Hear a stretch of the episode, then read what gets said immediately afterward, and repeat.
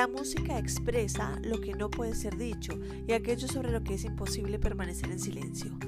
Víctor Hugo, escritor francés.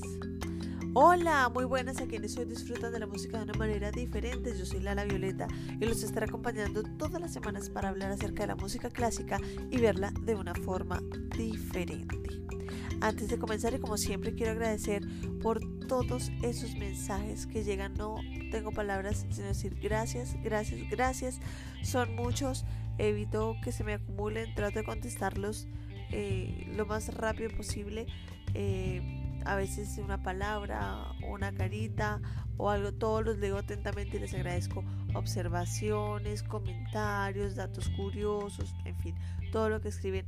Eh, muchas gracias y los invito a que sigan participando y escribiendo activamente eh, para poder seguir complementando, seguir enriqueciendo todo este material que es muy bonito y muy importante para la historia de la humanidad además. Y bueno, y si se perdieron algún detalle, o quieren repetir este audio, recuerden que pueden encontrar estos podcasts en diferentes plataformas como Spotify, Google Podcast, Radio Public, Pocket Cast, eh, Breaker, Overcast, Anchor. Y por supuesto, de lunes a viernes a las 4 y media de la tarde pueden disfrutar de Historia de la Música Clásica por La Violeta en emisora Mariana, el dial 1400 AM en Colombia o por Tuning como emisora Mariana. Ahora sí, comencemos. En el pasado podcast hablamos acerca del periodo romántico. Hoy vamos a continuar con esos titanes, vamos a empezar con todo ese poco de titanes, fueron muchísimos en el romanticismo. Eh, fueron 70 años, pero benditos, llenos, llenos de cambios, llenos de composición, llenos de enriquecer la cultura, de crecer históricamente, tanto eh, en el contexto histórico como tal, como en la misma música y en todas las artes. Pero recordemos rápidamente un poco acerca de lo que hablamos eh, el pasado episodio. Duración 70 años, de 1850 a 1920. Y recibe el nombre de romanticismo por los romances medievales. Me trabé hablando por los romances medievales. A diferencia del clasicismo, los, compositores ya no se eh, centraban únicamente en Dios, sino que en todas las artes se empezó a expresar la libertad de los sentimientos personales. En este periodo del romanticismo se vivió la última bocanada de aire fresco antes de la revolución industrial porque esas chimeneas eran absurdamente contaminantes al igual que las fábricas y el aire pues ya no era limpio. La celeridad del mundo no permite que los artistas puedan volver a la vida tranquila y las grandes eh, prados, los pajaritos cantando, se empieza a diluir un poco esa facilidad que había para vivir así, eh, así como en la actualidad. El tipo de inspiración cambió y en este periodo ahora viene la gran imaginación de tiempos lejanos, como reinos, caballeros y doncellas inalcanzables. La música sacra no se descuidó ya que compositores como Borjak, Brahms, Fauré, Verdi, Beethoven, Schubert, Berlioz, Mendelssohn, entre otros, eh, quienes compusieron monumentales obras como Requiem, oratorios y misas. A ver, el periodo también cambió, en el periodo también cambió el público, porque antes únicamente eran emperadores, eh, era gente de la realeza, pero con la revolución industrial eh, muchas personas como mercaderes y empresarios empezaron a tener mayor poder adquisitivo y por lo mismo empezaron, digamos, como decimos vulgarmente, a subir de estrato y entonces podían ya acceder fácilmente a conciertos de la música que antes era, pues, como les digo, solo de la realeza. Esto ayudó a que los conciertos ya dejaran de estar únicamente en salas de conciertos o de ópera y dejar como de, eh, de tener un público tan tan específico y como se desarrolló el piano tanto eh, en los periodos anteriores pues entonces ya se popularizó ese instrumento y ya era muy común ver en las salas de la casa o un piano o un armonio que tienen el teclado similar y ponían a los chinos a estudiar desde chiquitos música y Esto permitió que la mujer desarrollara su carrera como concertista. El ejemplo de eso es Clara Schumann, que a los nueve años ya había tocado concierto en público a muy buen nivel y fue compositora también. Eh, algunos compositores desarrollaron la técnica de este instrumento, como por ejemplo Clementi, Kramer y Czerny, y a un nivel ya muchísimo más profesional, muchísimo más virtuoso, pues estaba, estaban los famosos Chopin y Liszt. Y con esa demanda de chinos estudiando piano y bueno, por supuesto violín, cello y canto, pues se desarrollaron y nacieron los conservatorios en Europa, aunque en Italia ya existían desde el Renacimiento, pero únicamente eran eh, en orfanatos que existían. Ya después pues no tenían que ser huérfanos para estudiar música eh, formalmente.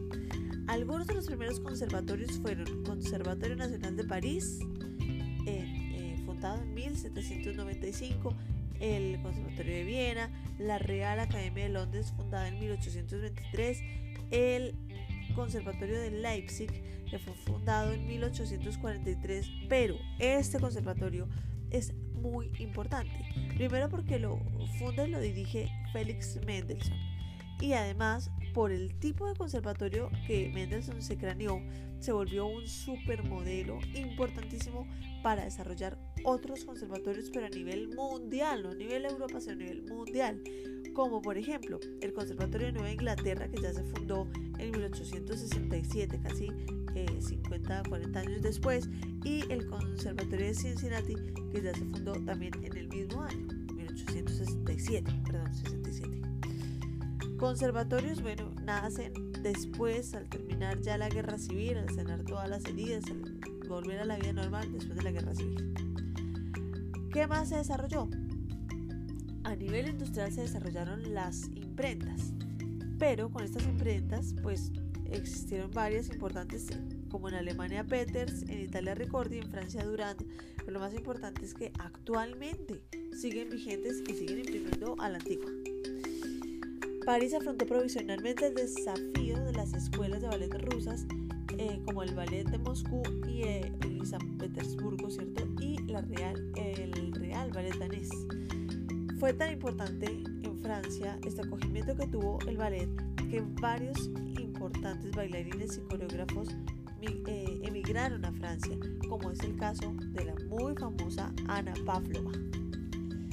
El vals, la ópera y las sinfonías también se desarrollaron a gran nivel. Los compositores que permitieron esto fueron Chopin, Tchaikovsky y entre ellos ya empezaron a desarrollar el vals. Y con el vals vino una familia que eran los Strauss, Johann papá y Johann hijo. Johann hijo es el que ya desarrolla los valses a gran nivel y por supuesto también Richard Wagner a nivel orquesta. Algunos hechos históricos. Primer ferrocarril, telégrafo, cámara la primera foto la cámara, primer mensaje telefónico y la iluminación. La era termina con la Primera Guerra Mundial. Los hombres que caminaron tras el camino que dejó Beethoven dejaron también cada uno su gran huella. Los compositores más destacados, esos titanes, son los que vamos a ver a partir de hoy. Después de ese gran resumen, pero eh, eh, sustancioso, el primer compositor que ver es Carl Maria von Weber, quien nace el 18 de diciembre de 1786 en Alemania y muere el 5 de junio de 1826 en Inglaterra. Con papá músico y mamá cantante y actriz, o sea, también músico, pero cantante y actriz. Y además, sobrino de Mozart, era como a veces se dice virtuoso por herencia por la misma herencia sus padres intentaron que el chino fuera igual de prodigio que Mozart. Sí, fue muy bueno, pero como Mozart, eh, solo Beethoven, tal vez. Y bueno, estudió música por un largo tiempo con Michael Haydn, que era hermano de Joseph Haydn, el profesor de Mozart también. A los 14 años ya había escrito su primera ópera.